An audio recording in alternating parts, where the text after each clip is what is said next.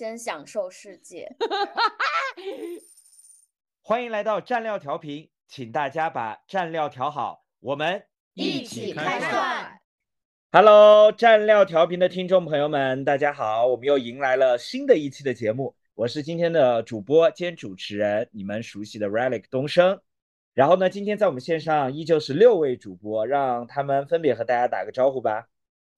Hello，大家好，我是刚跳完舞的 Summer。好的，很有辨识 Hello，我。是刚吃完日料的 Echo。Hello，大家好，我是刚在成都与成都主播们聊完的 Lucky。Hello，大家好，我是刚睡醒的小梁。好，反而把我的抢了。大家好，我是刚起床的小小。我以为小小要说，我还没，我是还没有醒过来的小小，是这意思，是这个意思。我是刚喝完一个能帮助我连接宇宙能量茶饮的东升，提前透露了我们今天要聊的什么主题哈。我大概跟大家说一下，我们今天这个主题也很有意思。本来 Summer 是选了另外一个主题，我我对我们这群 屁人主播对啊，经常就是哎看到这个东西就觉得没啥 sense，或者是呃现在没有任何的想法，那我们就要呃更换。所以呢，我们今天在那个正式录制前的半天，我们又决定更换了今天的主题。那这个主题呢，其实也是我们呃挺想和大家去聊的，因为之前也有很多听众朋友们给我们留言说，哎，想听听玄学，对吧？想听听你们人生当中发生的那些奇妙的时刻。我觉得今天也是一个非常好的 timing，我们一起去聊聊这样的一个话题。不过在今天开始我们话题之前呢，呃，我们这个播客的首席运营官 Lucky 啊，给了我一个任务啊，他说希望我们能够在春节之前，我们现在已经七百多订阅了，我们看看能不能够在春节前能冲到一千订阅。所以，如果你今天正好恰逢偶遇，加入了我们这一次的节目，听到了我们的节目内容，那点击一下订阅按钮，成为我们的听众。但如果你还想进一步和我们交流，加入我们的微信呃群里面，加入我们的粉丝团，我们会在春节的时候在群里面举办很有意思的活动，会有很多的惊喜送给大家，好吗？好了，闲话不多说，我们就进入今天的正题。其实我们今天想要聊的主题叫做宇宙信号。那在我们刚时呃刚时呃刚刚开始开场的时候，雨儿就说：“哎，我想和大家对齐一下，你们理解的宇宙信号是什么？”坦诚角度来讲，我们没有怎么对过词儿，所以第一个问题，我想问问主播们，你们觉得对于你来讲，什么是宇宙信号？我觉得宇宙信号在我的认知里，嗯，比如说梦境，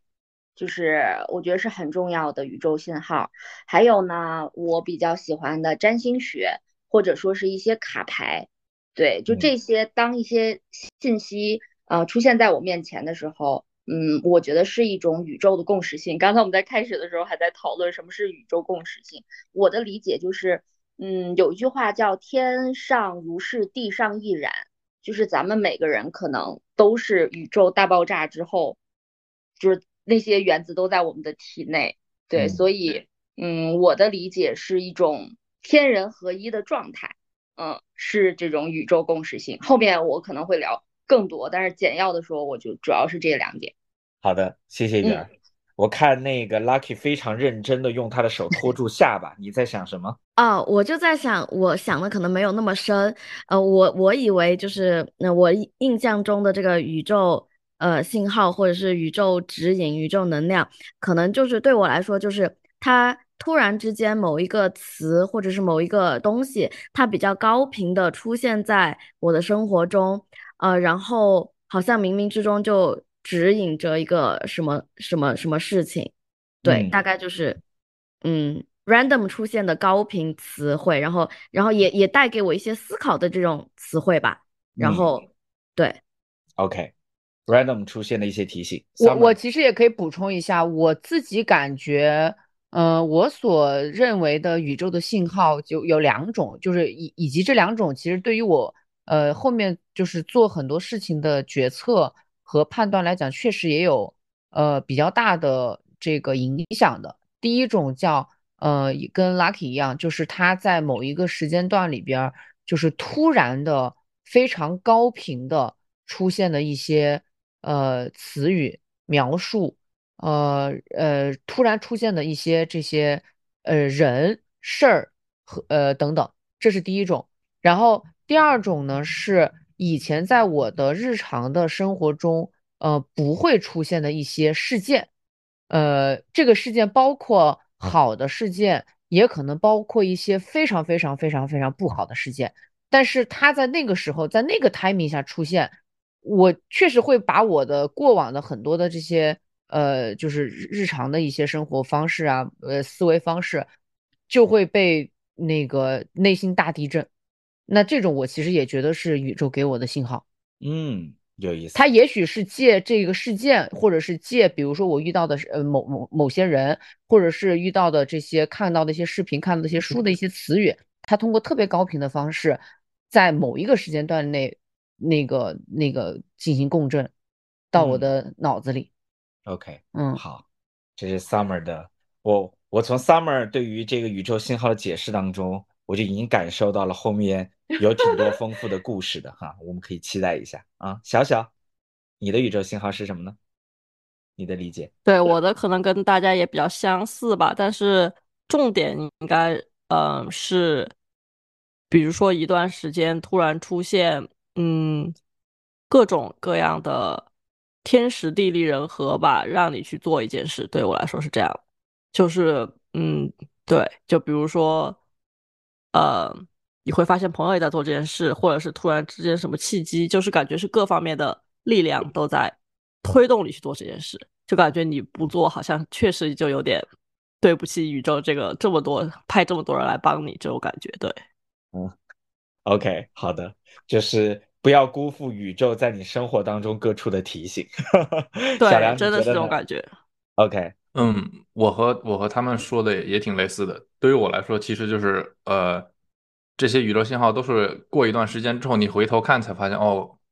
就是有一件事突然发生之后，这个节点之后，它改变了我的一个对各种事情的看法。然后改变了这个角度之后呢，你的行为自然而然就发生了改变。于是，这个长期的往回看的时候，这一段时间的这个长期的变化，就相当于是，就好像老师给了你一个小纸条，你考试的时候，你就知道在在一些不同的问题上的处理方式，你就更清晰了。我感觉这种就是我获得过的宇宙信号吧。嗯，有意思。所以你看，雨儿提了这个问题，说想和大家拉起和对齐一下这些认知，我感觉大家的认知都会比较一致。那就是今天其实那个让我来主持宇宙信号的时候，我其实有些时候大脑一片空白，似乎我能感受到我的人生和生命当中，冥冥当中会有很多 moment 是得到了一些提醒和指引的。但是现在让我要去回忆这些东西，好像脑子里又很模糊。那今天在提起宇宙信号这个点的时候，我脑子里反而浮现出来的是，我可以通过什么样的一些方式、方法和途径去捕捉这些信号啊？这可能是我后面想和大家分享的，没关系。那反正我们先开头的时候对齐了认知，也让我们的听众朋友们知道了，说，哎，似乎我的生活当中也有可能有类似于像宇宙信号的这种提醒或这样的感知。那它可能和我们现在所谓的你的逻辑，对吧？对生活固有规律的理解，或者是可能真的用一一些东西解解释不清、道不明的这种力量，冥冥之中在我们的生命当中出现。那到底是什么呢？我其实也很期待听到大家的故事啊。刚才听到大家这个解释之后，我不知道有没有主播那个特别想自告奋勇的和我们分享一下，今天听到了这个主题之后，你特别想分享的。你和宇宙信号的故事是什么啊？Lucky 很快的举手了，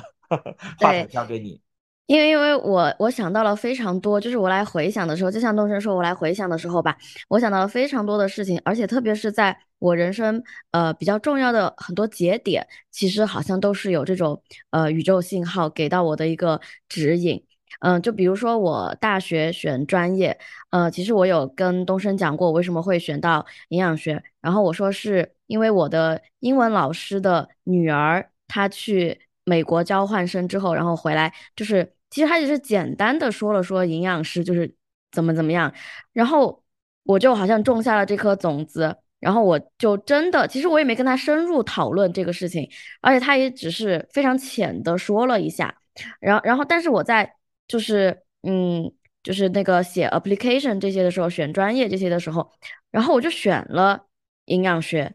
所以这个其实是并没有经过深深思熟虑的一个事情，然后嗯就好像他就是。这个就是我英语老师的这个女儿，好像就是一个 NPC 一样，然后她来告诉我说：“OK，你要选营养学。”然后我就去做了。对我就觉得，而且并且并且就像东升说的，我就一直做营养做了这么多年。就我觉得这个是我能想到的第一个，就是非常 random 的一个给我的一个指引。然后包括到我后面就是工作的时候。呃，就是那个要找工作的时候嘛，然后我那个时候我的叔叔他们应该是搬到了 Irvine 那边，然后我那个应该是 Win Winter Break 的时候就有过去就过去玩，然后他们就说呃一直说呃叫我去 LA 那边呃工作，然后跟他们就是住的住的比较近啊等等这些，然后我就说好好好没问题，然后我回到那个 Cincinnati 之后。就有我二月份，就是我还没有毕业的时候，我二月份就收到我我就开始投简历了嘛，就投公司，但是我主要投的还是呃 Cincinnati 或者是东部比较多的一些医院啊之类的一些地方，然后但是我就有收到一个 LA 的呃老板，他相当于他给我私信，然后那个给给给我提了这个 offer，就是我没有 apply 这个 job，但是。他有，就是他肯定应该有看到我的简历嘛，然后，然后他就有给给我这个 offer，然后我就非常就觉得也很欣喜，就也在 LA 就觉得很巧，然后我就说 OK 好啊，然后我们其实还没有签什么 contract，然后我就直接就飞到那个 LA 就就直接 move 过去了，然后就我觉得这个点也是相当于就是也是很宇宙指引，就是刚说你要你过来啊，怎么怎么样，然后就。就有一个人，这个机会就来了，而且也不是你那个刻意要去求的，对吧？他就他就发生了，嗯，对对对对，因为我觉得可能呃，以我因为呃，美国他大学可能就是在他自己 local 的影响力会更大一些。比如说我是 Cincinnati 的大学，那可能我在 Cincinnati 周围周围的那个找工作其实是会更更容易一些嘛。所以我当时想的是，呃，就在这边。然后，但没有想到，就就我我并没有 apply 那边的 job，然后他就给了我 offer，我就很我就觉得很神奇，嗯，对对。然后还有就比如说，呃，最近你们很多人聊了，然后突然之间也是到了这个这个 moment，就有很多呃，应该现在是有三四个呃，我就是我的朋友推荐。来就是说跟我聊一聊，就是可不可以做这个事情，就是呃可能会嗯跟我做咨询之类的。就之前没有这样子找到，就尽管现在还没有说有人真的呃买单或者是怎么样哈，但是至少说有人来问我做这件事情了，那我就觉得这也是很很神奇的一个事情。然后包括还有一件事情，我也觉得非常神奇，我之前 也给你们讲过，就是。呃，我有一个，我我有就是在一个健康群做一个营养顾问，然后是完全免费义务的嘛。然后呃，当我结婚的时候，然后这里面的嗯小伙伴他们就有呃，就是一起送我一个呃结婚的礼物，然后就是一个 MacBook，然后我就觉得其实其实我是有那个台式机，呃，但是他又送我一个比较贵重的 MacBook，然后。我也不知道拿来要干什么，然后本来我老公他很想就是把把这个东西给卖掉，但是我就说不行，不能卖掉这个东西，他既然送给我，我就觉得一定是有用的。然后没想到，然后我们现在开始做播客，就我就完全把它给用起来了。然后包括如果我以后要自己自己做事情，我觉得好像这个东西也是非常非常重要的。所以，我对，所以我觉得很多这些东西其实都是。你你细细去想，就是这种突然出现不合常理的很多东西，好像就是给你的这种宇宙指引。然后，并且其实，在很多人生的关键的一个 turning point 的时候，好像就会有这个 NPC 出现，然后来指引你到下一个方向。对，Lucky 是你分享了挺挺多很奇妙的故事，然后让我也联想到了我其实挺多的故事。但我有一个问题想问你：当这些指引出来的时候，其实很多时候现实当中的人他会说，哎，好像我头脑或者内心当中浮现了这样的一个念头或者想法，或者我捕捉到这个信号，我一定要这么做吗？或者说大家会把这个信号会变成说我我的一种直觉？但其实可能人在社会当中经过很多的训练，就是说直觉到底靠不靠谱？我要不要通过理性的分析？哈，我身边也有很多朋友，就是那我要进入哪一家公司，我要进入哪个行业，就是账算得很清楚，对吧？规划自己的职业路径，三年五年后到底干嘛，就是会会会到很精细的程度。那这些东西进来的时候，对他们来讲好像又是一种干扰，所以对于你来讲，好像很多时候凭直觉判断会更多，嗯。对我，我好像基本上都是凭直觉，因为我们是那个 ENFP 嘛，好像 N 还是 F 来着，就代表着就是靠直觉，而不是靠理性的。我们我明白，N 就是更靠直觉一些。但刚才那个留言框当中，我们最不靠直觉的一位主播是呃那个留言了，他说我想分享一下直觉这个东西，最近学到小知识，小梁你分享一下呗。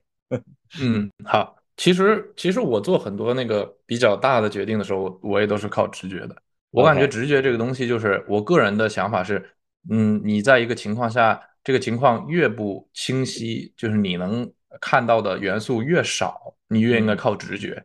因为直觉其实是很强大的一个一个人的运算模式吧。就是之前我最近推听到一个呃。一个也是一个播客，国外的叫 Huberman Lab Podcast，就是这个人是那个呃 Stanford 的一个 neuroscience 的一个教授，然后他的这个播客和自己的科研没有直接关系，他是想要传播更多的科学知识，尤其是跟人的身体啊和卫生这方面有关的。其中有一次他就讲到了人的这个 neural science，就是人的神整整体的神经的和信息处理和大脑的一些东西，然后就提到了直觉这个概念。呃，他其实想要说的是，直觉其实是我们人呃难以直接控制和难以直接介入的一个运算的和信息处理的这样一个庞大的呃过一个一个系统。嗯，然后这个系统它之所以叫直觉，是是因为它经常给我们人做一些你难以名状的判断，就是很多时候你直觉来了说，哎，我觉得我就要去做这件事，或者我就要往这个方向走。你并不知道为什么，其实是因为你你内在的这个庞大的系统帮你做了一个他认为在当下最符合你该走的那个方向的一个啊，相当于估算。这个估算其实很多时候是非常准的，因为很多时候你对你自己的能力、身体、你的身体的那种 chemistry，就是体内的各种化学物质的了解并不多。其实很多我们人体的各种各样的。发生的事情你都不知道的，就是我们我们是相当于一个非常抽象化的一个思维在过每天的生活。你你是你不知道你手指头怎么了这这种，所以很多时候这些直觉是嗯加入了这些信息帮你去做一些判断。那你可能会想，哎，我我面对的情况可能不是一个跟身体这么有关，可能是跟我学业或者事业有关的。嗯，但是其实这个潜意识系统它做的运算和这个。预测和或规划吧，其实是包括所有的，它是包罗万象的。它这个直觉真的就是你身体体内一种更强大，但是呢，它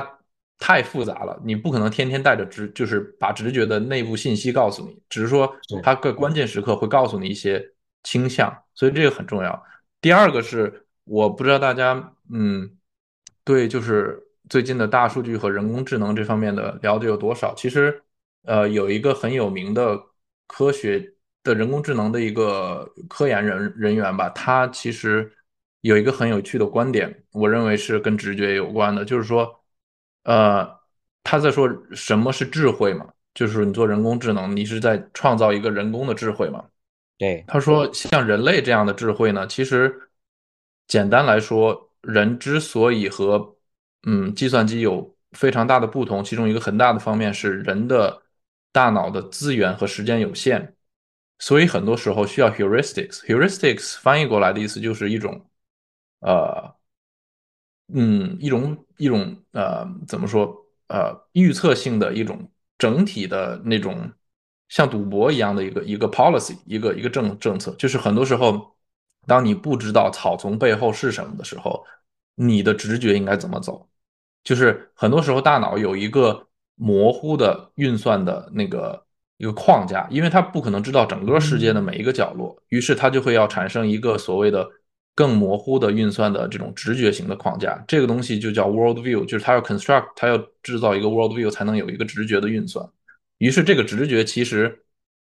引导了每一个人和人整个人类，就是多少年多少代以来，在一些关键然后又很模糊的情况下，做一个当机立断的判断。所以从这个角度来说，其实直觉也是非常非常有意义的。很多时候，所以我就说回来，就是很多时候，当你在生活中或者是学业和职业当中发现有些事情，哎呀。我不知道该这么走，还是往往还是往那个方向走，而且我我能控制的因素又不多，然后很多事情我又不知道，我又模糊。这个时候，其实你如果内观去多体多去体会内心的想法的话，跟着直觉走是比较好的一件事情。你的直觉其实帮你可能考虑了更多模糊的因素，然后他做了一个自己的判断，而且你最后跟着直觉走，跟着心走，最后如果说真的走错了的话，你可能后悔也少一些。对，嗯。后半句也很重要哈，有些人这个冲动了，跟着直接走，确实不一定是最好的结果。但是呢，至少问心无愧，就觉得我想过了，我去做了。嗯，但是呢，特别感谢小梁是说，在呃关于宇宙信号，我们偏玄学命题的故事背后，给我们补充了很多关于科学的 context 的背景，从人体的这个。整体的这个身体的构造，然后到从 AI 从大数据的这个角度怎么去理解这个事儿，哎，我觉得是特别有意思的。嗯嗯，我我本来也觉得玄学和所有这些都是一体的，只是他们之间的路可能长一点。我觉得都都对，肯定都是一起能说得通的。是，这是你对直觉的解释嘛？但是呃，宇宇宙信号是呃有关吗？还是这个这这个点上补充一下？我我可以顺 我也可以顺便说宇宙信号。好我个人，我可我可能最近比较对我影响比较深的宇宙信号的感觉，就是我们那个二零二二年的时候去非洲旅行，然后嗯，看到了很多自然界的各种各样的事情发生，嗯，于是对我有一个很强的宇宙信号，就包括你会看到很多死的动物，然后看到那种就是动物打猎，就是猎杀。就不是人猎杀别的动物，是指狮子去 猎杀别的动物，或者是这种事情。就是你会看到很多自然界的一些，呃，既正常又有时候感觉很有震撼力，一些可能感觉都不正常的一些激烈的那种瞬间发生。然后我记得我们在做那个呃热气球的时候，一早起来做热气球，然后飞过那个亚那个那个非洲的大草原，然后。你就会在地上偶尔会发现一些嗯刚刚去世的小的动物的尸体，就比如说一个小长颈鹿或者什么的，然后然后旁边的人就会解说说这就是居然是小动物，呃对，这刚生下来的小就是长颈鹿可能也就比马稍微大一点嘛，OK，然后他就说哦这就是就是这样的，就是什么长颈鹿它们的自然习性就是它们不是特别管孩子，然后因为它们不特别管孩子，原因是因为大个长颈鹿它们以为自己脖子高看得远，确实。能够看得很远，于是他们的孩子就会自己瞎跑，跑得很远，他们都觉得还 OK。但是呢，有时候真的危险发生了，你赶不过去，然后孩子就死了。然后对于长颈鹿来说，呃，他们一直都是这样的，就是生下来的长颈鹿呢，肯定会有死的孩子，他们就是 OK with 这件事。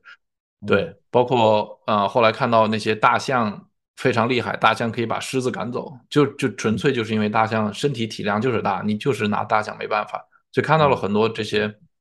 自然界的变化，然后回来之后吧，就是有突然从非洲回来之后，突然有一种感觉，就是，嗯，人和动物的区别其实相当相当小的，就是我们只是跟动物相比更有 ego，而且我们也更，呃，我们的突出点不是锋利的爪牙，而是一些。人类社会当中，我们现在引以为傲的思维啊、计划呀，就是这些东西。但是你在非洲大草原上也看得到，其实每一个生命从大到小，它都是在为自己的基因传递做着他能做的所有事情，然后利用自己所有的优势去做这件事情。就人只是优势在于我们的思维好，但是说到底，一个人一辈子也就是八九十年之后，你还是要离开。之后，你把很多人做的事情去看他的背后的目的的，也背后的也不是说纯粹的目的吧，就是说一些动机的话，他也是传递后代，然后呃确认自己是安全的，自己家人是安全的，就跟动物其实很像。然后就一个很大的想法就是。这些动物，它们比人做的好的一点是，它们很知道自己是谁，嗯，这是第一。第二，他们很知道自己擅长什么，嗯。第三是，他们完全投入到自己擅长的这件事，他们不花任何时间去去搞些呃自己不擅长，就是去去去有搞些有的没的。就这里面要说，我们我的意思说，人不是不该去搞有的没的，人该去探索嘛。但是人一旦有对自己有清晰认知之后，应该，嗯，在自己追求的事事情上更笃定一些，不要，对，不要太摇摇摆，嗯，因为比方说你在在非洲大草原，你看到一只，呃，猎豹吧，猎豹它跑得快，但是它如果说纯靠咬合力或者是攻击性的话，是打不过狮子的，虽然都是猫科动物。嗯，那一个猎豹如果总觉得自己是狮子，就是我总觉得自己的想要想要成为狮子，但是你自己的特征和特长并不是狮子的话，那其实到后面会饿死，就会死得很惨。对对，人其实也是一样的，人就是应该在自我探索的过程中了解到自己的长处和短处之后，接受自己，知道自己的短处是什么，然后也知道自己长处是什么，接受自己之后去。去真的全身心的发挥自己的能量，就是说，对，有时候人尤其是年轻的时候吧，反正我当时是，就是在工作当中以为自己是可以去做成这样的一个人，但其实自己的优势在另一边。然后呢，你你永远都在在尝试去成为另一种人，那你就最后就走的是一个瘸腿的这样的一个一个步子，然后你并没有发挥自己所有的能量。对，所以我当时我觉得去非洲这次是一个挺大的。宇宙指引给了我一些挺深刻的思考吧，嗯，挺有意思的，嗯，其实小兰给给了大家一种方法和途径，说把你自己的身心置身在更自然的环境当中，因为我们现在生活的环境当中都是城市，都是街道，都很多人造的这个东西，但其实我们的基因基因就是来自于这个最真实、最自然的这个地球。当你走进那一片场域当中的时候。虽然它不像我们天天坐在大学图书馆里面读到的书，但是自然真实发生的那些事情，就像一本上天指引你的书一样，会让你反观自己的人生，反观自己的经历，反观自己的生活，得到很多思考。所以这是来自自然的能量。你刚才在分享那个故事的时候，我我我我头脑当中就出现了一个情节，就是那个《阿凡达》里边，然后大家都不知道该怎么样的时候，大家围坐在一起。然后部落里的女祭司围绕着一棵生命之树，大家手拉手、心连心，然后去感受自然和大地的能量，嗯，然后去获得呃属于他们族群的灵感。我我其实也就想到，我当时呃就是在格鲁吉亚那个我们在卡兹别克的那个山上面，嗯，其实我就还是比较有震撼的感觉。然后有两个比较震撼的吧，就是第一个是我。不知道为什么，当时我在山上有看到两棵树，我就觉得那棵树就是好像跟我是有非常强的那种链链接感，就有那么一刻，我不知道为什么突然就觉得我就是那棵树，呃，就是那棵树的生长，它不是只靠它自己，它其实也是汲取了它，它汲取了来自阳阳光的能量，它汲取了来自大地母亲的能量。然后他汲取的其实是整个宇宙的所有的能量，然后就在那一刻，我就觉得特别特别的感动，然后就觉得自己就是就跟那个树一样，然后这是这是第一第一个让我很很很突然一下就是有这么一个信号来的一个点，我也不知道为什么当时我会有这样的一个想法，包括后来我不是拍那个舞蹈的视频嘛，我其实在最后的时候我也就说就是就就说了这么样的一个观点，然后第二个呢是当时。在我们那个爬山的过程中，有遇到一只狗狗，然后那只狗狗一直就跟着我们，而且很好玩的是，就是我当时不是穿的也是那个一身黑色的衣服嘛，就是呃就是冲锋衣。然后那那个狗狗呢，它也不是我们日常看那种小黄狗、土狗，它就是一个很黑色的狗，就是就有一瞬间就让我觉得我也是那只狗，然后那只狗也是我，就是就是有一种天人合一的那种感觉，就很神奇。然后就在那一刻，就瞬间就觉得自己又渺小，然后又非常的呃有充满了无限的可能、无限的能量，因为我和这个宇宙，我就是宇宙，宇宙就是我。然后，所以后来我我在创作那个那个舞蹈那个视频的过程中，其实最后我的结尾写的是说，嗯，你就是丰盛的源头嘛，你和宇宙的一切都相连。就其实，在那之前我也没有这种感受，我也不知道为什么，就反正就在那样的一个场景下，突然一下就，我不知道这算不算就是一个特别大的一个就是顿悟也好，或者怎么着吧。算算，其实那是无论是那只狗、那棵树，它都是一个提醒。就包括你去看一个艺术展，就是不同人对于不同作品有不一样的感受，但有的人看到那个东西瞬间流泪。对对对，是包括那种包括当时当时我们不是已经就爬到了那个山顶上以后，在那个教堂那儿又遇到了几只狗狗嘛，然后当时我不就想就是很自然就在模仿那个狗狗的睡觉的那个姿势。结果后来后来不是有挺多人也也跟着一块儿这么去拍拍拍照什么的嘛，然后就是我就会觉得就很神奇，嗯，OK，就很自然而然的就做了那样的一个行为，明白，天人合一的感觉，嗯，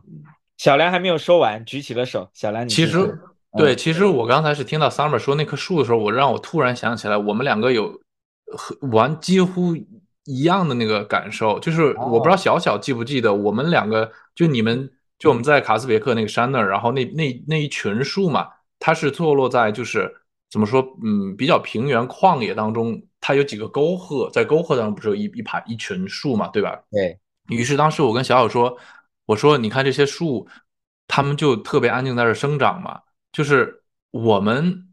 就是说。在某一世，我们也许也是就也就是这样一棵树，就是在这生长了一段时间而已。然后当时我就有这样很强烈的感觉，就是像 Summer 一样，就是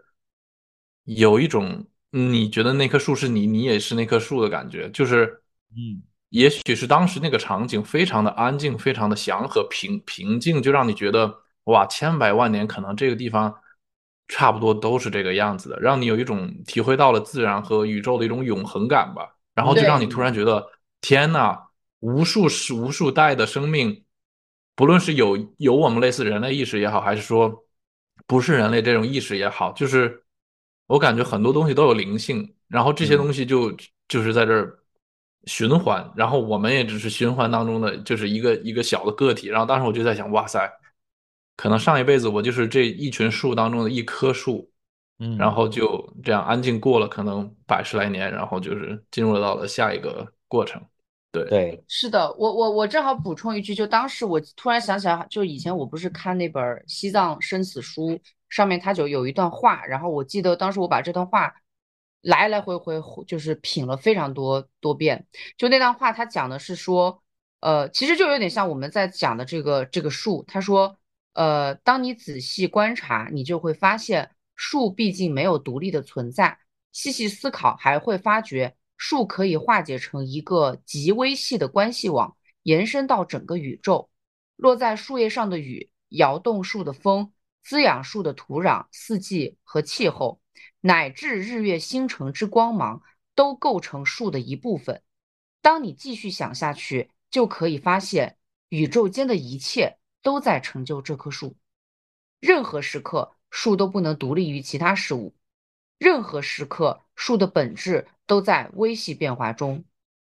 这就是我们所谓“一切皆空，一切皆无法独立存在”。就当时，反正我记得，我当时听完这句话的时候，我也就有一种很强烈的，就是震撼的感觉。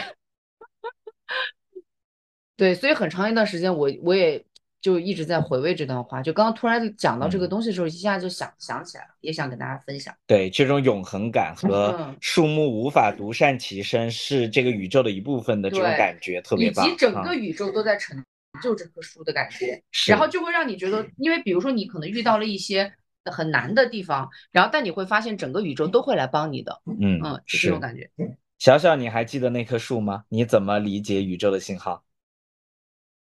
呃，对，我记得那片森林真的很嗯美，然后很很祥和，确实是那种感觉。然后我嗯还记得当时我们呃那个我们那个瑜伽老师他们还过去跟树一起合照，对吧？嗯他们还抱着那个树，然后各种各样感觉，确实就是你们说的那种感觉，确实我也我也我也记得。然后嗯我我的话，我就分享一个小故事吧，就我之前说的，我对宇宙信号的理解就是，嗯，其实这个跟刚才你们讲的，呃，宇宙会会也来帮你，整个宇宙都来帮你。当你想要做完成一件事和，然后当你觉得它很困难的时候，其实也是呃一脉相承的吧。因为我嗯自己之前前几年我比较大的一个呃困难吧，是呃我我不是想换工作嘛，之前我也在我自己的采访中讲过，对，这个可能是我人生前五年、十年，反正就是我开始工作以来一直以来的一个一个问题吧，一个困扰。嗯然后，但是我就一直下不了决心嘛，因为就是有很多各方面的考虑。然后，而且我换个工作，相当于也是彻底转行嘛。对于我来说，相当于也就是放弃了前五六年的一个积累一个行业积累的经验、对人脉和所有这些东西，所以相当于是一个从头再来的勇气。对，然后也有很多现实的困难，包括呃那些东西我都全部要自学、重新学嘛。面试的那些东西其实跟我的工作经验也不相关，所以需要自己查找很多资料，然后去去面试，然后这个过程是非常艰难的，可以说是。嗯嗯，但我个人来讲，就是我下决心就没有一个让我彻底下决心的那种瞬间吧。但是就是在摸索，就过去几年可能一直在摸索，就是自己在一边学习，然后一边因为那那几年工作行情也挺好的，所以就会有不同的呃猎头之类的找上门，然后我就会去面试一下，试一试。但是其实说实话都不是很顺利，因为确实嗯没有准备好，因为确实有特别多需要准备的。然后其实这个事情说长话短说，就是一拖，其实又拖了两三年。就是从我想要换工，就我一直想换，但是从我行动开始到后来，其实又拖了两三年，直直到我从那个我们从东岸美国东岸搬到西岸，嗯其实我还是在以前的呃行业还是没有换，没有彻底换换掉。到后，嗯，到后来，其实我为什么可以 彻底去现在的公司换到这个，我觉得还挺满意的职位和嗯这个领域吧。就是这这件事情，其实我觉得也是宇宙在帮我，就是他真的派了很多人来帮我。嗯，第一个帮我的就是那个猎头，因为那个猎头就是我们现在公司的猎头，他真的找了我两年，就是他从我还在西岸的时候，呃，东岸的时候。就来问我说你有没有兴趣？然后当时我是完全没有准备好嘛，我就先跟他说我想要呃准备准备再说。然后他就说好，那我之后再半年后再来找你。其实很多这样说说而已嘛，他就不会再不会再出现了。但是当时他就半年后他就又来找我，然后后来就 我我又跟他说我没有准备好，其实就很扯。然后我就这样一直拖了，真的快两年。那个时候我已经搬到西雅图了。我记得我到西雅图之后，他还找过我，他说怎么样？我说哦，我刚搬家，在买房，哦，我刚在买房，要搬家，现在可能不太不太那个有时间，就是各种各样借口嘛，其实就是，嗯，然后对，但是他就说 OK，那我 之后再来找你。其实那个时候我就已经觉得有点不好意思了嘛，因为毕竟我觉得人家人挺好的，然后因为我跟他之前其实有过一个最初始的一个。一个谈话，因为这样他相当于也要过滤一下嘛，他可能当时也随便问了我几个问题，然后觉得我 OK，就那几个问题，他就发现哇，这是一匹黑马，我要攥在手里，我要 那倒不至于，那倒不至于，那是那倒不至于，但是就是确实他可能就觉得我还是有潜力嘛，虽然我的行业跟这个完全不相关，对，这个是一个很呃很大的问很大的信号，就是他最后那个时候又来找我的时候。我第一是觉得我确实拖不动了，我可能怎么样也要去面试一下，如果面不过再说吧。对，呃，但这个是一方面。他最后又来找我那次，刚好我有一个朋友，就是也是也是我之前的同事，然后他当时呃，因为我跟他，他当时还在东岸，因为他也想换工作嘛，我们差不多是同样的情况，但是他也是拖了很久，就是真的是很像。但是那个时候他也决突然他就下定决心了要去面。所以他当时自己已经开始准备了几个月吧，至少。然后因为我也陆陆续准备了很久嘛，所以其实我们两个的那种状态是比较相似的，就是说在这个呃学习了多少的这个频率上是比较相通的。然后他就当时，因为他就嗯，其实也很莫名其妙，因为他也一直在东岸，我在西岸，其实我们还有时差嘛。但是不知道为什么断断续续，我们俩就会经常一起做瑜伽，或者是一起运动，就是真的是视频一起运动，特别好笑。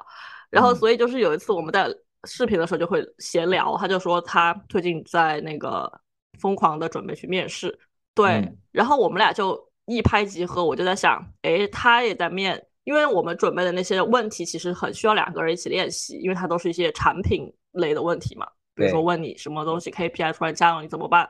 这种听起来很假大空的问题，但你就需要有一个自己的框架，然后而且是一个量变到质变的过程，就是你需要不断的练习，因为最后你你回答的是一个你自己的思路框架，它没有一个正确的答案的，但它就是要看你这个思维的这个。过程吧，从把大问题变到小问题，然后再一一解决每个小问题，然后再加上你自己的假设，因为这东西都是特别虚的嘛。对。所以，但是他就说我们要不要一起来练习？我忘了是我说还是他说了。然后我就想，好吧，正好我在想我要不要去那个猎头又来找我了，我要不要去面？正好我觉得我可能得去面了，然后正好我又跟他一起练习，对吧？然后我跟他的那个节奏又刚好差不多，因为我们都准备的挺好的嘛。因为如果还没有前期那些铺垫，其实后期的这种两个人一起这种。呃，模拟的这种对话其实没有什么意义的，因为你也不知道怎么开始嘛。所以我们俩其实当时还是挺同频的，我们就开始每周远程至少两次吧，这样一直去答。而且他也在面试嘛，所以他也会跟我讲一些他面试中的那些真正的问，就是面试中遇到的问题，然后我们就可以一起分析。而且我们俩思维也不是最一样嘛，所以大家就可以一起切磋，就会有很多不同的思路，然后我们就把它整理出来。我们有好多那种文档一起共享。然后我后来就。我后来其实就想，反正我也要去面了，所以我也开始申请一些别的工作嘛。然后，所以我们俩都在面，然后都在面，有不断的有反馈，然后有不断的有一些新的进展。然后我们俩就这样每周，因为每次我们俩聊，其实都要聊个三四个小时，因为那个东西真的就是很很发散，对，就要聊很久。所以我们就是每周都会视频至少两次，然后每次聊三个小时这种感觉，然后就持续持续了，其实也不久，可能就一两个月吧。然后慢慢他也就拿到了一些 offer，然后我也就拿到了一些 offer。然后当时那个感恩节他还来我家玩，他当时就是最后的冲刺阶段。然后他有一个那个呃最那那我记得那一周他在我家就做了三个那种最后轮的面试，因为最后轮面试基本上就有五个面试，每一个都有五个面试一个公司。他当时就是一周就花在了面三个公司上面，对，他就在家一在我家一直面一直面一直面，我都还记得，所以就觉得。挺有意思的，就这些东西，而且后来回过头其实想，你会觉得更有意思，因为那个时候基本上就是工作市场很好的最后一年了，而且是最后一年的最后了，因为那之后从二二年开始，其实就开始裁员，然后呃各种各样的这种就不景气了嘛，然后就市场上有很多过剩劳动力。像我们这种转行的，其实就更难，因为人家为什么要招你呢？对吧？如果有这么多已经是熟练工在市场上，那我肯定更想要去招那些，比如说别的科技公司，呃，裁掉的人就刚好过来做或者怎么样。所以其实从二零二二年开始，就这个窗口其实就短暂的已经关闭了，至少到现在也没有再打开了。所以我跟他后来我们复盘都说，天啊，我们的运气真的很好，拖了这么多年，因为他也拖了很多年。最后的 最后，我们冲刺了一把，然后就刚好就赶上了最后一班车。因为那个时候，其实如果没有这些信号的话，我自己的自己的这个计划啊是要再拖一下的。因为那个时候我确实是刚刚搬家，因为那个时候可能是一两个月吧，就是我刚刚搬到现在这个家一两个月，确实还有很多事情要处理嘛。然后我之前的工作也还 OK，我就是没有一个说我一定要现在跳跳槽的这种。呃，决断，我当时给自己的想法是说，等今年过完，因为那个时候是年末了嘛，是二一年年末。对我当时的计划是今年先过完，然后明年慢慢的把家里的事情处理好，然后再开始面。我当时真的是那样想法，如果是那样的话就完了，因为就彻底的对，就是这个机会就没有了。对，所以我就觉得真的是宇宙都在。使劲的帮你，就他派那个猎头来催了我好多次，我都没有 回应，所以他最后就是必须要把我的这个朋友也派来，然后大家一起。可对他来说，我也是宇宙的一个指引吧，对，所以我觉得挺有意思的，很感恩。宇宙的宇宙的指引幻化成了你生命当中的贵人，虽然他们也不知道能成为你生命当中的贵人，但是通过他们的。他们的生活方式，他们的工作习惯，在不断的给你提醒，让你走到了现在的位置。嗯，对你刚才分享这个故事的时候，我也在想，我的职业经历就除了那一次 Evernote 是我很主动的写邮件，我想要得到这份工作，但我冥冥之中我不知道我能不能得到，但也得到了。后来任何一次职业的这个转换，都不是我非常投机的说我要去那边工作或者怎么着，就全都是很随机的无呃那个无心插柳，就包括最早的那个广告公司。最早的我去青年志的那个咨询公司是 Summer 要在北京实习，然后我当时很无聊，我陪他去面试，陪完我顺便在豆瓣上看看哪儿在招招实习，然后我说那你也陪我去面面试，我们在那个北京找工作，我就物色就找到那份工作就开始做，后来在那家公司就发现哦，原来很多年轻人在做不一样的这个事情，我好像能探索出探索一些那个。可能性，所以呢，我就在想，我到底在这个生命当中到底喜欢的品牌是什么？我就回忆我从早到晚所有的这个品牌当中，我发现我特别喜欢 Evernote 这个产品。我当时中国区都还没有办公室，但我确实也是一个冥冥当中的信号，我觉得他们可能会招人，都没有任何 JD，官网都找不到，我就找到了一个当时在 social media 上出现了一个邮箱，给他们写了邮件，后来拿到他们的电话，让我去那边的工作。然后呢，我在 Evernote 的工作呢，其实那个时候因为年轻嘛，爱折腾，就除了那个做工作以外，呃，工作工作之外，其实参加各种各样的呃周末的兴趣的活动啊，然后 social 的局啊，然后然后自己成为各种活动的那个那个那个那个主主办人呐，然后包括当时去做那个什么 TED 啊，做那个 TEDx 的策展，我们当时在天津、北京还做了很多活动，邀请了很多名人。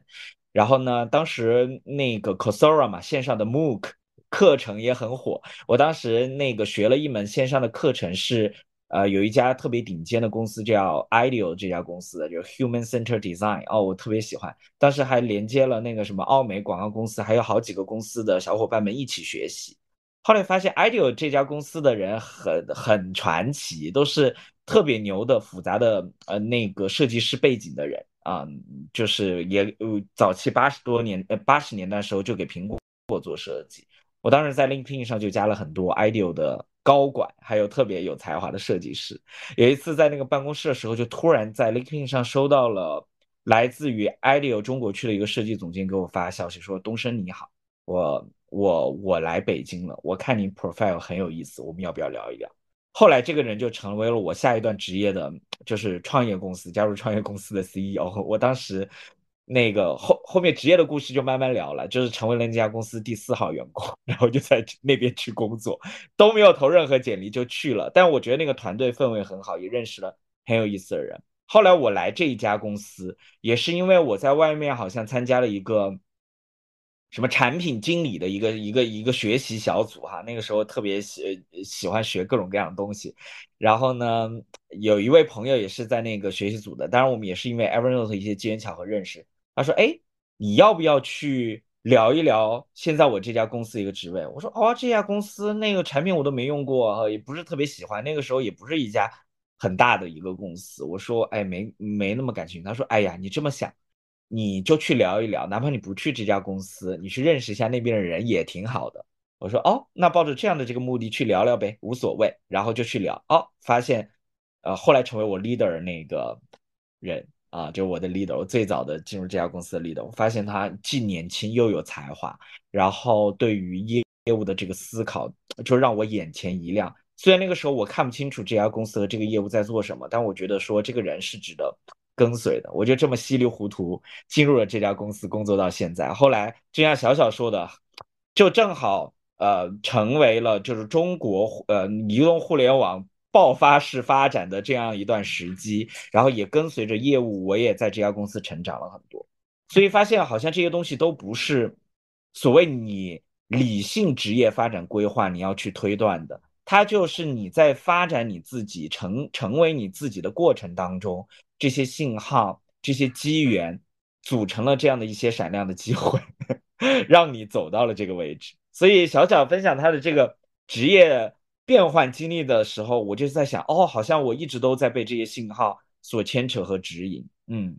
我说我也是想。分享几个小的例子，然后呃，咱们可以去分类一下，比如说呃，宇宙，因为咱们谈了很多个人体验嘛，个人经历，具体的故事，但这个宇宙信号到底是以什么样的形式来到我们的生活当中是的，这也是我第二第二第二点可能想和大家探讨的。但你先说说你的想法。对对，它有可能是语言。嗯，对，这个小例子就是，嗯，我我有一段时间吧，有一点脱发，我就买了一个看似很智商税的东西，就是它那个帽子里边会发光，就是 我记得你戴上。之后就有蓝光有红光，它能帮你生发。对，你还有那种戴着戴在牙齿上发光，说可以给你洁牙。对，就他他的那个他的那个整个的那个状态也特别像，就是那个宇宙探索编辑部电影里边儿 那个人戴的那个那个锅的那种感觉，我就感觉它很很高科技。对，我就买了那样的一个帽子，这个是前情。然后我因为上下班通勤很近，大概也就七分钟的路程。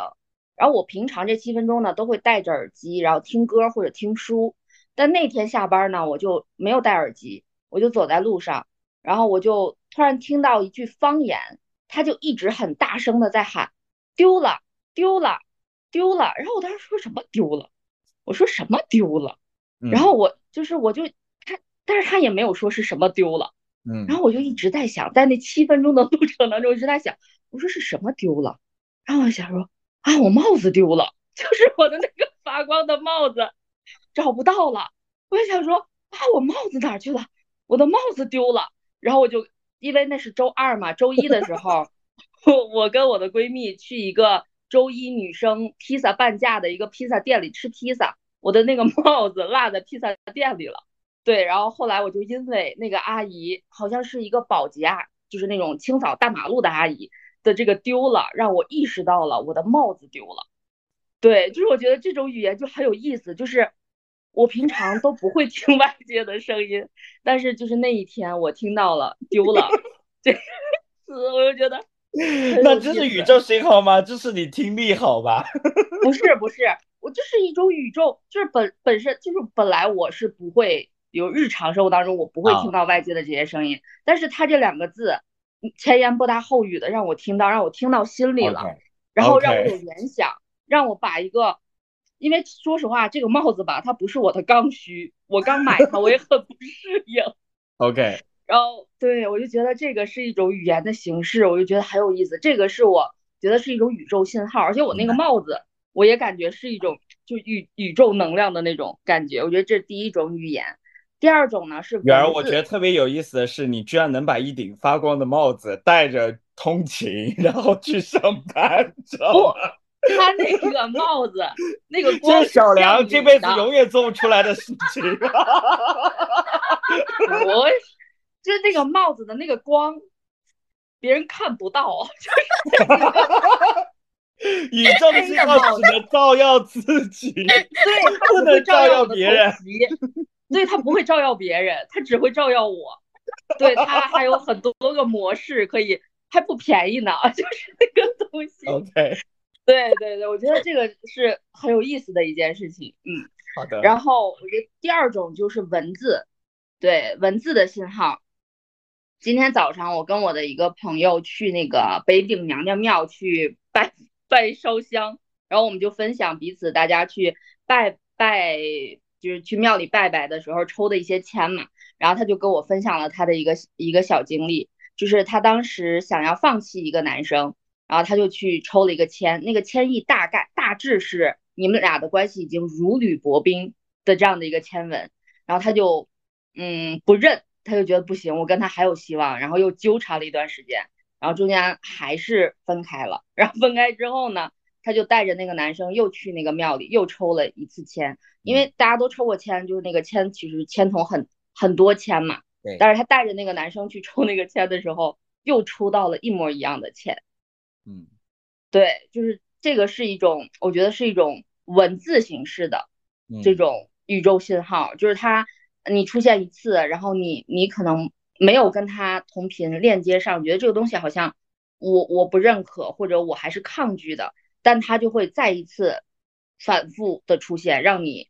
意识到啊，这个东西好像跟我真正的是有关联的。对嗯然后呢，我觉得第三种形式呢，可能是梦境，就是我最开始对我我分享比较短的，我印象很深刻的一个梦境，就是我曾经有一段时间沉浸在一个很美好的感情里，然后突然之间，在我临醒的一个早晨，我突然梦见一个球吹到很大很大，突然间有一声巨响，那个气球爆了。哦，对，然后爆完之后呢，我就在当天知道了一个跟他相关的非常爆炸性的消息，然后让我彻底放弃了那个人和那段关系。嗯对，就是可能梦境本身就是一种有前置性的宇宙信号，然后去对应你现实要经历的一些事情。对我觉得，所以我嗯，这种宇宙信号的第三种形式，在我的看来是梦境。嗯然后第四种是共，就是共性的规律，比如说你在生活当中经历的一些事情，但你并没有把你经历的一些事情做一个总结和串联，但突然间，呃，类似的一些事情再次出现在你的生活当中，然后你找到了一些事情的共性的时候，那个共性本身就是宇宙向你发的信号，就是让你意识到说啊，其实有很多的，嗯，事情对于你来说它是有特殊的意义的。然后第五种，这个我跟 Lucky 他们也深入的聊过，就是在你生活当中出现的你极度的喜欢和讨厌，嗯，就可能这些东西不能触发他人强烈的情绪，但它会触发你的，嗯这个本身也是宇宙在情绪层面给你的一个信号，对。然后第六种呢，我觉得是困惑，我觉得困惑是一个很重要的宇宙信号。就因为我平常做咨询会比较多嘛，我在我的咨询当中一直有一个嗯，就是很很嗯深刻的想法吧，就是我觉得你比答案更重要的是你提出好的问题。那你提出这个好的问题的前提是你有一个让你觉得很被打扰到的一个困惑，对，所以就是你的困惑其实也是宇宙在向你。发出一个邀请，你可以进一步的去思考，或者和一些能跟你有能量共振的人去聊一聊的这样的一个契机。对，然后最后一种，嗯，我觉得咱们一直在聊咱们接收到的信号，其实咱们接收到的信号，我认为是取决于我们自己本身无意识发射出去的信号的。咱们接触就是接收到的信号，其实都是就有一句话叫，就是嗯，爱出者爱返。福往者福来，就是你向宇宙投射的这些东西，然后它以另外一种形式，看似陌生的再回到你的生活当中。对，所以我觉得这七种是我，嗯，刚才听大家聊完之后能想到的。哇，特别好，把这些信号都已经总结出来了啊！是我还想，嗯，来你补充，Summer。可以，第八种。呃，我我我我我我其实想补充的是。呃，就是刚刚说那几个点，突然就让我有非常多的那个想到的东西，所以我一直在记。就比如说我当时遇到的那个宇宙的一个信号，就是呃，或者是这么讲吧，就是刚刚雨儿可能说的是宇宙的信号，它所出现的形式是哪些？对。然后我可能补充的是有哪些事儿，呃，是因为宇宙的信号影响到我，而且这些影响是都不是人生的小事儿。基本上都是一些大事儿，就我刚刚突然就是看了一下，有几件事儿。第一是我和东升，就是我和我的另一半，其实就是有宇宙的信号在指引。就是你记不记得当时有我们是一块儿在那个实习的时候，突然就有一天不知道怎么回事就开始聊星座了，嗯，就不知道怎么回事就突然开始聊星座，然后而且就那天就就聊了一个点，就是天蝎和水瓶挺配的，嗯。然后我也不知道为什么，就这句话就被我们听进去了。然后在那之前，我们俩其实都还是比较。圆儿当时也在场，圆儿当时在场，是你起的话题，还还是那个那边的那个那个市场总监，就突然一下起了这个话题，因为我们之前本身的那个场景里面不会聊这些东西的，我记得。对，就咱们在微博实习的时候。对对对，然后我就觉得很神奇，然后所以我刚刚突然想到一件事情，就是宇宙的信号它出现的一种方式和场景是有影响到我和我的。另一半的，对，然后这是一个，然后第二个呢是，呃，就是比较近的一次宇宙信号的传递是，我当时去大阪的时候，在那个就本来不会用 Uber 嘛，然后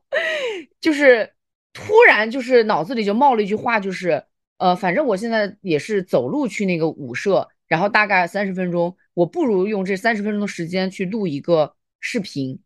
然后就有了后面的。那个那个那个我在讲为什么我要去全世界打卡街舞社那个视频，然后结果那个视频结果又爆了嘛。但在此之前，我从来没有用过，就是一边走，然后一边拿着手机，然后还在那录，然后还在那哔哩吧啦说一堆，我从来没有试过这样的形式。然后，但是因为那个视频，结果就帮我打开了非常多的很多人的链接，然后包括他也给了我很多正反馈，包括也让我突然意识到说，哦，原来内容创作这个事情是很重要的，对于我自己来讲。而内容创作这个事情，在我过去很长。就是很多年以来，我一直都不敢去实践，因为我就总觉得我自己没有 ready，就我一直想要等到自己很 ready 的时候才去做这个事情，但是就不知道为什么，就突然那一天就很想做这个事情，然后我就去干了，然后我就把它发出来了，结果这个东西又爆了，而且它不只是在街舞圈里边很多人在转，有很多不跳街舞的人也都在转，甚至很多人会因为这个事情主动来找到我，然后跟我去聊天，甚至还有很多人主动来加我微信去聊。我就觉得很神奇，这是第二个事情，就是我想做内容创作这个事情，一直因为各种各样的原因 block 住了，没有做。但是就突然那一天，就有一个宇宙信号，就来让我去做了这么一个事情。这是第二个。我们做蘸料调频也是一种内容创作形式。是是是是的是的。然后第三个事情是，就是关于这个，就我和热爱驱动相关的，就是在此之前，就是我就包括雨儿刚刚讲那个困惑，我只是补充一个我自己发生在我自己身上的真实的。案例就是，就有一天我自己在刷牙，但是在刷牙之前我就困惑了一两年，就是关于人生意义那个事情嘛。然后，但是突然就是真的是在那天刷牙的时候，就脑子里就一下子冒出来一个声音，就说：如果那个 Summer 你现在只有那个六个月的时间了，你的人生开始有了倒计时，你要做什么样的事情？如果你没有，如果你没有做这个事情，然后你可能就会后悔。然后当时我的脑子里真的就一下冒出来那个那个那个想法，就是我要去全世界打卡街舞社，就很神奇。就是在那之前我也从来没有过这样的想法，我就觉得特别不靠谱的一个想法，就觉得就为什么在那样的一个场合下就冒出来了。然后但是后来我就真的就开始去实践嘛，然后就也打卡了很多的地儿，我就觉得也很神奇。这个也是给我非常大的一个改变的，就是我发现当我开始热爱驱动而不是恐惧驱动的时候，我的。我自己其实就是那个丰盛的来源，然后最后一个其实是想讲的是最近，呃，就当然是在公司的层面，它其实有非常多的一些变化，然后但是这些变化呢，其实在很多其他的我的同事看起来就会觉得天呐，为什么会经历这样的一些变化什么的？但我不知道为什么，就是也是在最近非常高频的那个，像雨儿刚刚讲的，就是出现一些共性规律，就是我不管是看视频也好。然后我不管是看书也好，我不管是跟谁聊个天儿也好，高频出现的关键词两个，第一个游戏灌灌输的那个点就是人生整体就是一场游戏，然后第二个关键词就是玩家，我们所有人都是在这个游戏里的玩家，你可以选择这样的一个游戏设定，你也可以选择另外的一些玩家设定。你今天在这个游戏身份里边，你干的不爽了，或者你觉得不 OK 了，你可以完全把这个号给消掉，然后你再起一个新的游戏身份，玩家身份，继续去玩这场人生的游戏。就最近有非常多的这个跟人聊天也好，或者是看视频，老会出现这个东西，所以我就觉得好神奇。对，就是玩嘛，人生就是玩，就那样的一个心态。以后，然后我感觉我未来可能也会 影响我挺多的。对。就补充这么几点，嗯，我刚刚还有一个点，最后补充一下，不好意思，有点上头。现在就是刚刚一个是远儿说的嘛，就是我本来其实在那之前我也特别想说，就是我们刚刚其实提到更多都是接收来自宇宙的信号，这是一个维度，是一个宇宙向我们发射信号。但其实还有另外一个点很重要，就是你要给宇宙发射你的信号。这个其实就是大家很多人会讲说，你要去发愿。或者说你想做的事情，你就要去让所有人都知道，然后让宇宙听见。以及还有另外一个观点是，如果你不喜欢做什么事情，你也不要天天想着我不喜欢做这个事情，因为你可能不喜欢去做这个事情，它本身也是个非常强的宇宙信号给到宇宙的。对，所以我觉得这这个也很重要。所以我现在呢，就有一个很重要的事情想跟宇宙说一下，就是。我想去给 Lady Gaga 伴舞，然后我要让所有人知道，我要去给 Lady Gaga 伴舞。你超级碗还没有上呢，你就和 Lady Gaga 伴舞，有可能你在超级晚上给 Lady Gaga 伴舞。有可能。哎，我我们今天主播们聊的比较散哈，就主要是这个我主持人的锅。你就是圆儿讲了很多那个宇宙信号的形式，然后呢，我们这个比较心潮 澎湃的主播们都在想，最近发生了什么样的神奇的事情？我因为什么样的信号改变了我什么样的认知？不过虽然都是不同的维度，但我觉得这些故事都挺动人的，也觉得挺神奇的哈。小梁，你还有补充吗？你刚才想说什么？呃，我我其实可以这次先不补充了，因为太多可以说的东西，我 有一些材料可以留到以后再说。行，好，那那这样，我们今天还有，嗯，虽然那个有点超时了哈，但是呢，我觉得第二趴还是得聊一下。这第二趴就是呃，承接着刚才雨儿说的，那既然有宇宙的信号，我们也挺认宇宙信号这个事儿，以及确实我们在人生生命的一些历程当中，冥冥当中都得到了一些指引。那呃。我们用什么样的形式能够去感受宇宙的信号呢？或者是你主动去连接宇宙信号的方式会有哪些？就哪些可能是你觉得冥冥当中能给你直觉更多灵感的部分？就如果有这样的一些体验，可以跟大家去分享一下。我觉得到最后给大家一些方法和一些路径和途径。嗯，有没有？我可以先分享一下我的我的那个路径。我。这个路径可能就是笨人的路径，可能就是有点累，就是，呃，一直就是在你在你找到一些关键问题的那个答案之前，你就一直想，不要停，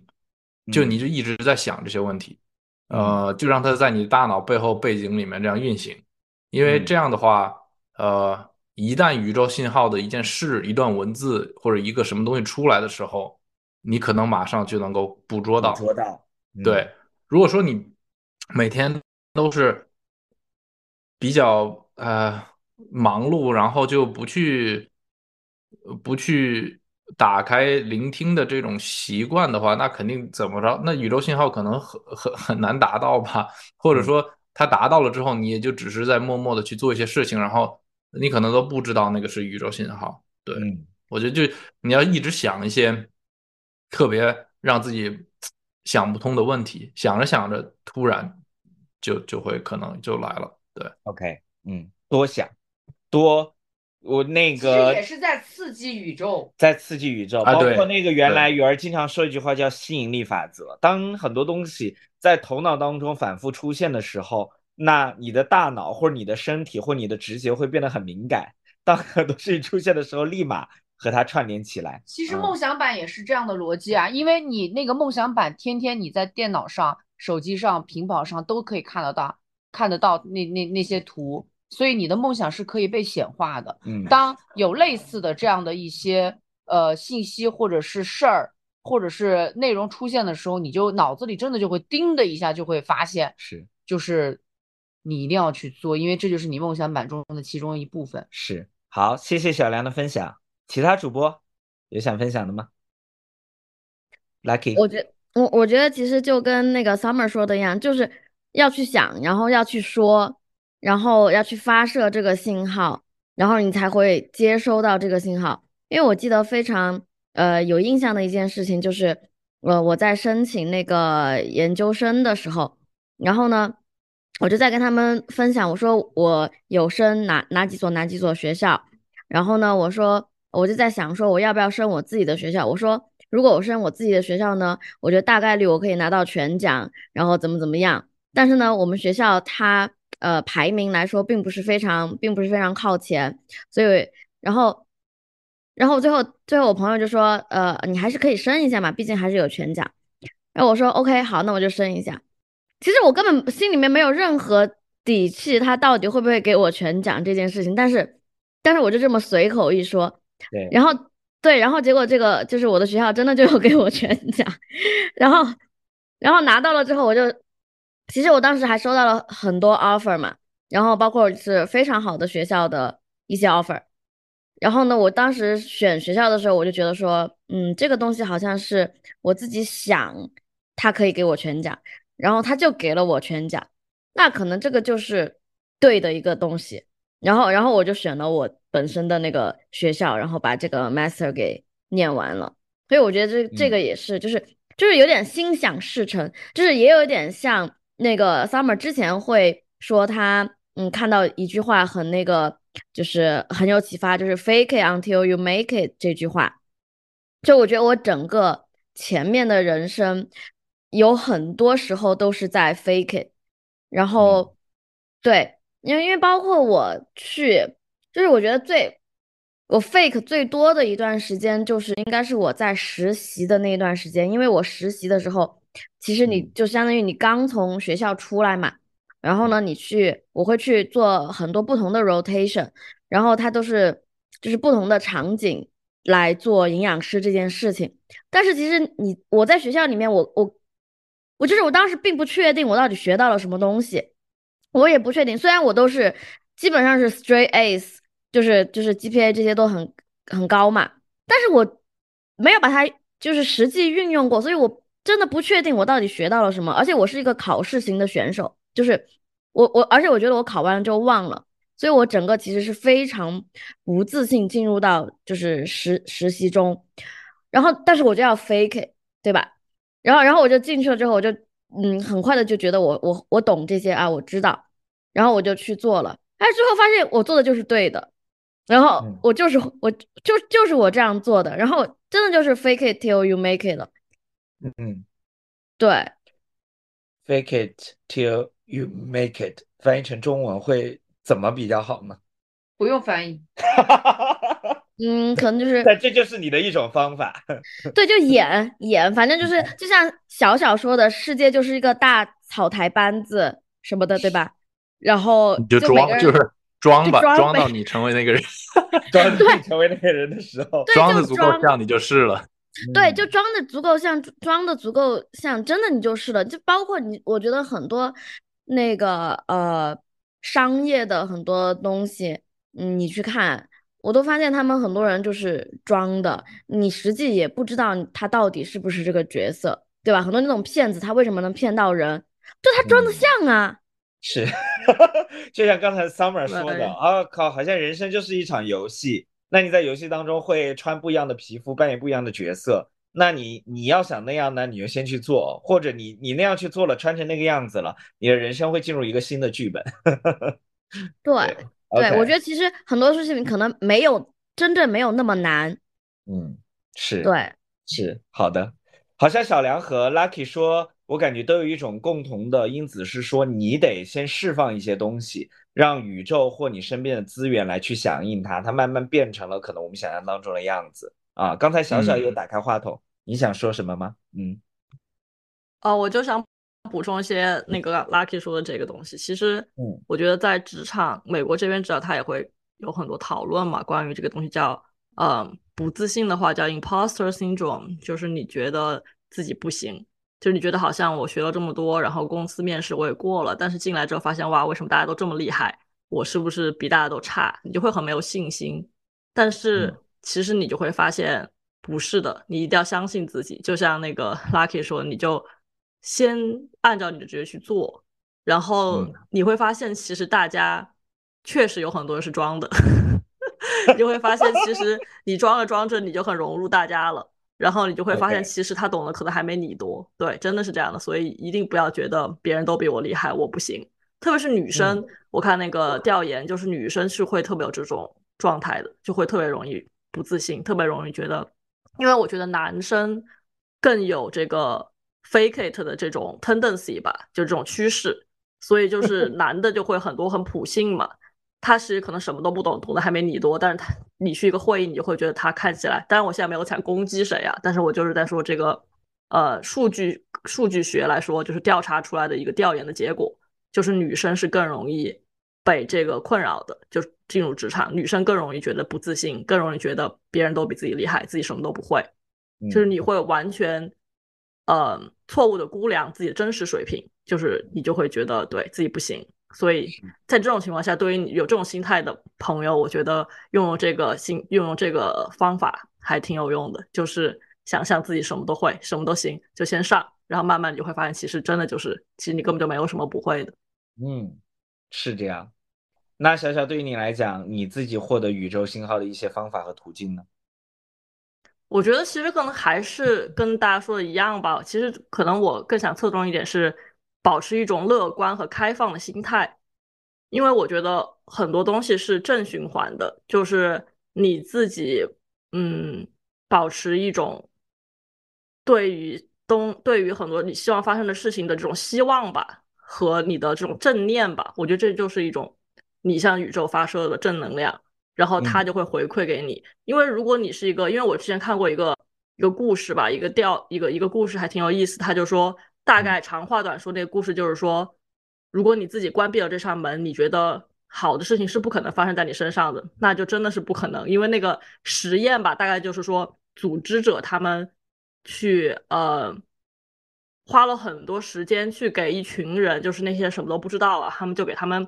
想要去给他们发奖还是什么的。然后就会发现，有的人他们就是打死你也没法把那个奖发到他手里，就跟就跟中彩票一样嘛。就比如说你给他发一个短信，他会觉得你是骗子；打电话他不接，你就算上门了，他也怎么怎么样。反正就是说，他会用各种各样的方法，把这些可能会发生在身上的好的事情彻底拒之门外。他那个实验不只是发奖，这只是一部分。对他的，他用了各种各样的那些实验来证明，就是说心态积极和。呃，愿意相信正念的人，他们其实就是 statistically 来讲，因为他们 track 了这些人好多年嘛，最后就什么十年、二十年，发现成功的人大多数都是那些愿意相信好事情会发生的，呃，发生的人。对，所以我觉得这个是我的一点感想。保持正念和乐观的生活，然后很多东西随之而来。小亮举手了，你要补充点，嗯补充两句啊。我我对我想引引申那个。就是小小说的这个故这个实验，社会性实验，一个给给大家分享一个小故事。这个故事其实我觉得是很多那个美国这边信教的人，信那个基督的教的人会分享的一个故事。就是有这样一个人，他非常虔诚的信上帝，然后有一天发生了一个很大的灾难，就是洪水。于是呢，他就只能爬到房顶上，就水还没有没过自己家。他说：“哎呀，上帝，上帝，希望你现在能够呃把你显现出来，拯救我。”于是呢，他就等啊等啊等，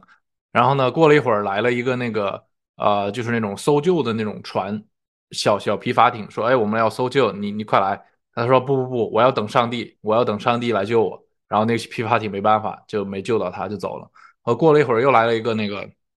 直升机，要过了飞过来，把那个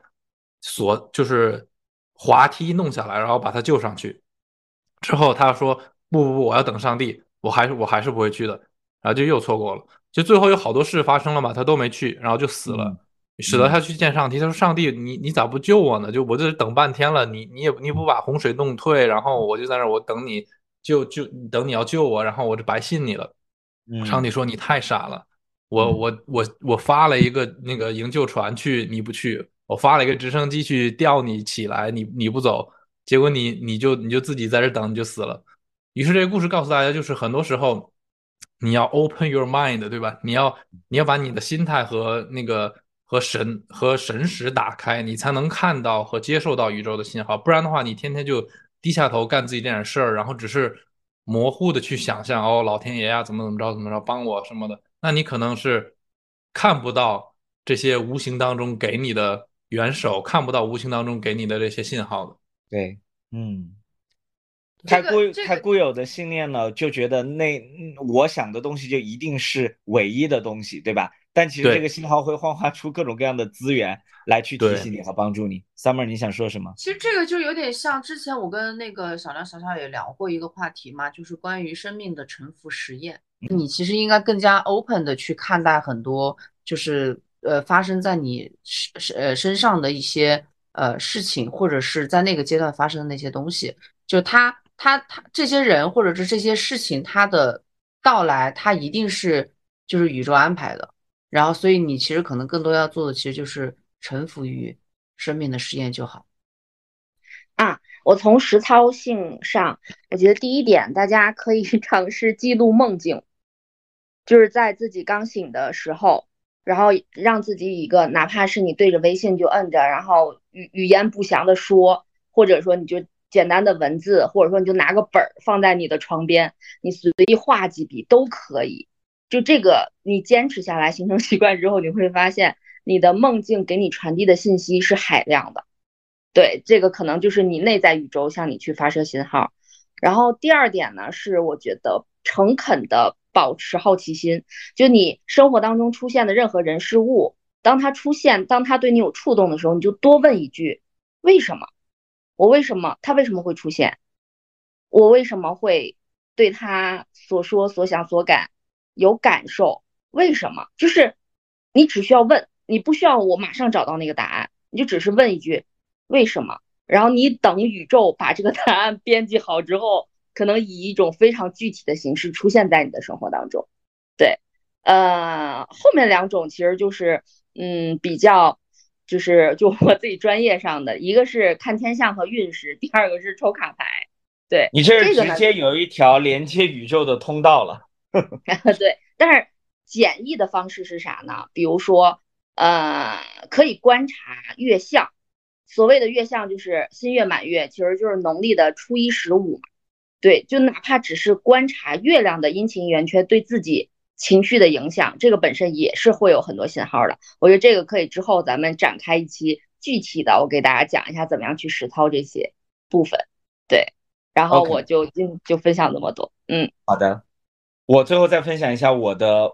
我我我的一些体会和感感受。刚才小梁分享了一个。基督有关的这个故事，我觉得有些时候宇宙的信号和佛教里边的一些理念也很有关。就是有一句话叫“一花一世界”嘛。我我还在想，我和 Summer 在去做佛教婚礼的时候，其实当时禅师是告诉我们，做人要谦卑，就是你要像一朵花学习，你要像一片叶子学习，你要像一块石头学习。好像似乎你看见他们的存在，你就能体会到这个。事件是有多么的丰富，有多么的多元，有多么的广阔，然后能看到人类有多么的无知。就包括当时我们在做那个婚礼仪式的时候，我们在佛的面前，我当时突然有一瞬间，因为我原来进过很多的寺庙，当时我们去求神拜佛，所谓大家的那个理念当中，就是我我跪下来，我去许我的愿望，我希望我能够得到神灵的庇佑。然后能得到很多资源来，来实现它。但那一瞬间，我会发现，那个佛好像像我的外婆，观音那座佛像我的外婆，但她已经过世了。她好像在这个人生当中已经经历了很多的苦难，但是呢，她却用在她的生命当中让我们的家人去感受爱。我突然又想到一句话，说佛里边就是任何人都是佛。那有可能我现在拜的。和对话的那个人，我跪下的那个人，好像就是我自己。我在和他对话，我在和他去探讨，可能我希望得到的是什么。然后当时那一瞬间，我会会发现，哦，原来我们在所求所的这个部分，你真的能帮助你自己去实现的部分，好像就是你自己本身，你就是连接这个宇宙的能量和工具。所以在那个时，呃，那在那之后。我很多时候再去走进寺庙的时候，再去看到它的时候，我不再是祈愿式的、祈愿式的去、去、去、去做这样的仪式。我好像每一次跪下的时候，我是看到另外一个我自己再去和他发生对话。所以最后回到我自己本身，我会发现宇宙的能量好像你自己的身体就是宇宙的一部分，你的一个细胞。细胞的组成就好像是宇宙，对吧？好像那个细胞核，然后疯狂旋转的电子和我们现在的行星旋转，宇宙当中彗星的旋转好像都一样，好像宇宙就已经住在你的身身体里了。你再闭上眼睛，重新放空，脑子里不去想的时候，就去感受你自己的内心。此时此刻，你想要去连接什么样的能量，好像那个信号会变得愈加的强烈。所以，这是我。最近去寻找那个宇宙能量的方法，包括今天我们在那个开启一个节目的时候，我给 Summer 我们都一起泡了一个那个禅院来的古树的那个茶，我们也聊到了树的这个意象，就好像喝完这个茶之后，把身上的很多的所谓的浊气，所谓你头头脑当中的很虚无缥缈的想法，全都净化了，再重新去回归你自己的时候，好像更容易和这个宇宙连接。所以这是我的一些方法和途径。啊，今天反正都聊了这么多，都是大家的一些故事。这些故事呢，和方法有关，然后和人生当中奇妙的变化和际遇有关。也有很多聊到了浸呃浸字浸泡在任何的一个环境当中如何去感受信号有关。但我觉得这些感觉都很奇妙，这也是我们人生体验当中的一部分。但是无论我们怎么去感受我们当下的这个宇宙，我希望大家